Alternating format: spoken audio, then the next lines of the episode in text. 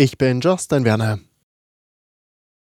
Bundesarbeitsminister Heil setzt darauf, dass nach der geplanten Schließung von mehr als 50 Filialen des Konzerns Galeria Karstadt Kaufhof möglichst viele Beschäftigte einen neuen Job finden. Es gebe die Möglichkeit, eine Transfergesellschaft einzurichten, um die vielleicht 5000 betroffenen Menschen zu unterstützen, sagte Heil der ARD.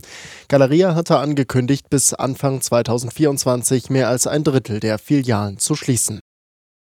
Das deutsche Bildungssystem steckt in einer tiefen Krise, so hat es Bundesbildungsministerin Stark-Watzinger selbst formuliert. Sie will Reformen und hat für heute zu einem Bildungsgipfel geladen. Viele Schulen sind in einem erbärmlichen Zustand, Lehrer fehlen massenhaft, entsprechend viel Unterricht fällt aus. Und der Unterricht, der stattfindet, bewegt sich oft in der digitalen Steinzeit. SPD-Chefin Esken fordert ein 100 Milliarden Euro schweres Sondervermögen gegen den Bildungsnotstand. Beim Gipfel heute wird aber noch nicht viel rauskommen, denn Bund, Länder und Kommunen streiten weiter um Kompetenzen. Die Länderminister der Union kommen erst gar nicht hier nach Berlin heute. Und so wird der Gipfel am Ende wohl nur eine Arbeitsgruppe einsetzen, die das Kompetenzgerangel entwirren soll. David Riemer Nachrichtenredaktion.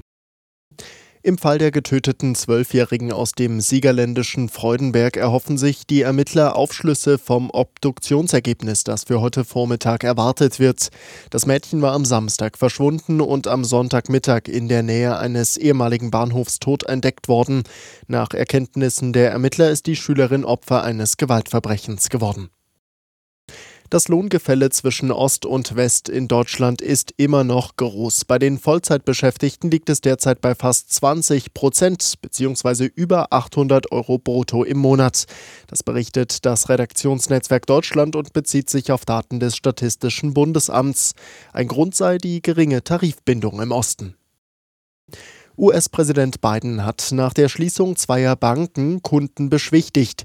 Die Einlagen seien sicher, sagte Biden. Die Kosten für die Einlagensicherung sollen nicht die Steuerzahler tragen. Das Geld komme aus einem Sicherungsfonds, in den alle Banken einzahlten. Zuletzt waren die Silicon Valley Bank und die Signature Bank in den USA bis auf weiteres geschlossen worden.